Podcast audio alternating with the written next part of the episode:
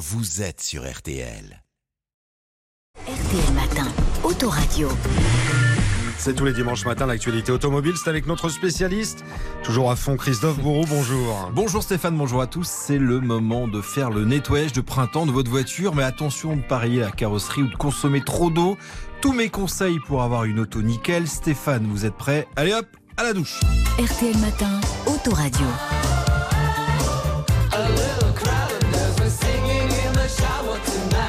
Sous la douche, ça, ça met de bonne humeur. Surtout avant de commencer ce qui peut apparaître comme une corvée, mais qui est plus que nécessaire en ce moment, le lavage de printemps de sa voiture. Et oui, le nettoyage de printemps, ce n'est pas que pour la maison. hein. Et c'est vraiment le moment de le faire là. Ah bah oui, parce que l'hiver, sale temps pour nos voitures, elles souffrent beaucoup. L'objectif est donc de se débarrasser, en fait, vous savez, de toutes les impuretés qui sont laissées par les gravillons, la boue, la neige, le sel et les poussières, sans parler du sable qui s'est infiltré partout, vous savez, avec les vents du Sahara qu'on a connus ces dernières semaines.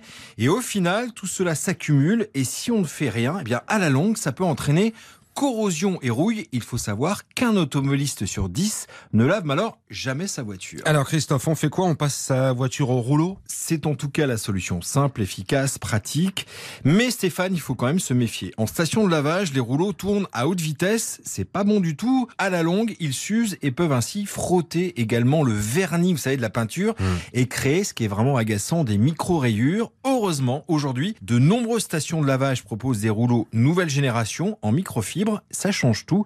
Explication avec Yves Broucher, le patron d'Éléphant Bleu, qui est l'un des plus importants réseaux de France. Les rouleaux s'auto-nettoient entre chaque lavage. Et puis, il y a cette technologie aujourd'hui qui est très répandue, qui est euh, le polypropylène expansé. C'est une sorte de mousse qui, là, n'a pas le pouvoir de rayure qu'avaient les, les anciens rouleaux. Alors, pour résumer, Stéphane, hein, les nouveaux rouleaux ne font plus de bobos à votre auto. C'est un beau slogan. ça, C'est tiens. pas mal ça. C'est ce qu'il y a de mieux le rouleau ou pas? Non, le Nec Plus Ultra, c'est le nettoyeur haute pression. Alors, ça éclabousse, certes, mais c'est ultra efficace.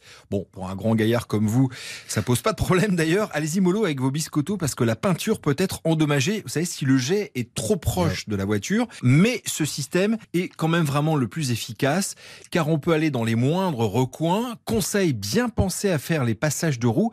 C'est vraiment là où la saleté vient se nicher. Et puis, n'hésitez pas à choisir certaines options comme la finition. La position finition, c'est euh, de l'eau osmosée. L'eau osmosée, c'est quoi? C'est une eau déminéralisée. Elle va éliminer toutes les traces au séchage. Euh, Vous aurez une carrosserie qui sera absolument nickel, sans traces. Alors Christophe, si j'ai un Karcher à la maison, ce qui est le cas, est-ce que je suis euh, obligé d'aller en station? Alors c'est idéal hein, pour nettoyer par exemple la façade de sa maison, mais souvent beaucoup trop puissant pour une voiture.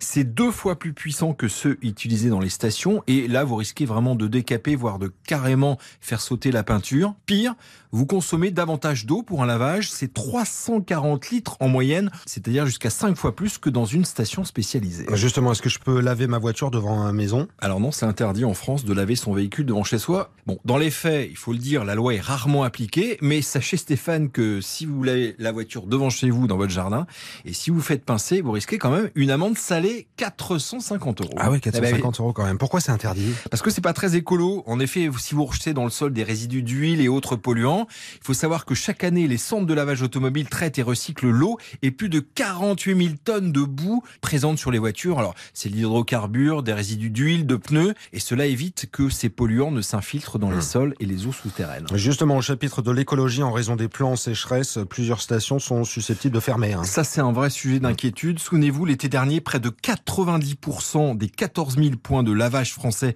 ont été fermés pendant plusieurs semaines.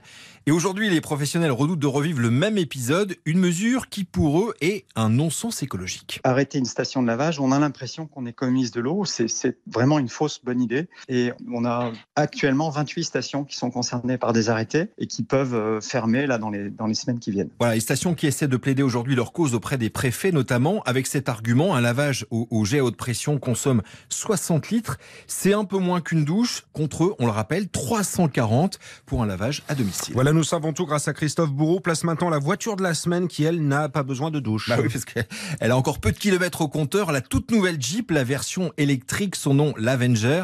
On vous en avait déjà beaucoup parlé puisqu'elle a été élue voiture de l'année et testée aujourd'hui par nos amis de Turbo. Et c'est plutôt une bonne surprise, hein. 156 chevaux désormais, donc euh, en matière de performance et d'agrément général, on est plutôt bien servi. Voilà, bien servi par cette Jeep, Jeep marque mythique américaine quand même, et aujourd'hui dans le giron français, puisque c'est l'une des 14 marques du groupe Stellantis aux côtés de Peugeot, Citroën, DS ou encore Fiat. Voilà pour les images, c'est M6 tout à l'heure, Turbo 11h20 bien sûr, c'est présenté par Dominique Chapat, Autoradio sur RTL, c'est Christophe Bourreau. Bon week-end